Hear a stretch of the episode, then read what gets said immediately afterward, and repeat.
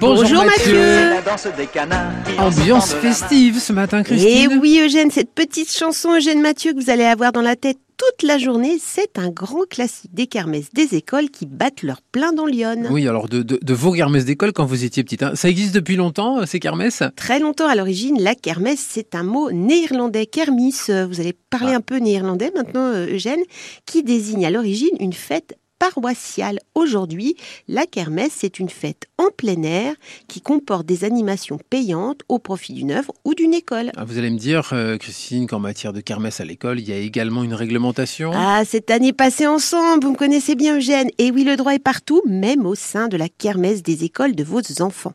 Première caractéristique juridique, les bénéfices gagnés par la kermesse sont exonérés d'impôts, qu'il s'agisse des sommes qui ont été gagnées grâce à la pêche au canard ou des subventions accordées par la commune à cette occasion.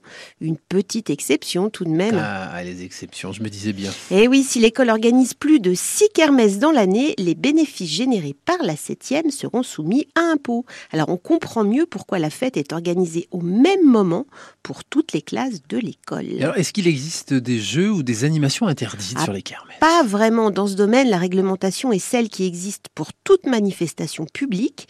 Les jeux que vous organisez ne doivent pas risquer de créer des troubles à l'ordre public, tout simplement. Alors, il faut surtout tenir compte du fait que le public de cette kermesse sera constitué d'enfants survoltés et être particulièrement vigilant sur les normes de sécurité. Alors, à éviter donc et on a des précédents, le pré recélant mode de terre et cailloux qu'on peut jeter, ou enfin les fils électriques qui courent d'un stand à l'autre. D'accord. Alors bon, j'ai trouvé un terrain sécurisé, j'ai bien, prévu des animations, des bénévoles sont prêts à encadrer les activités. Qu'est-ce que je dois faire maintenant? Alors c'est le moment de penser aux autorisations et aux déclarations.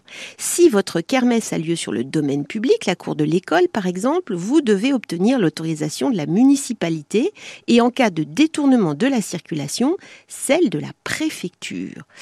Pensez également à la déclaration et au paiement auprès de la SACEM si vous passez de la musique comme nous ce matin, et puis euh, la demande d'une licence pour la buvette même si vous ne vendez pas d'alcool.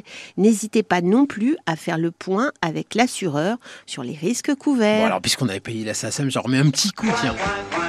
Je dis ça, euh, Je dis rien.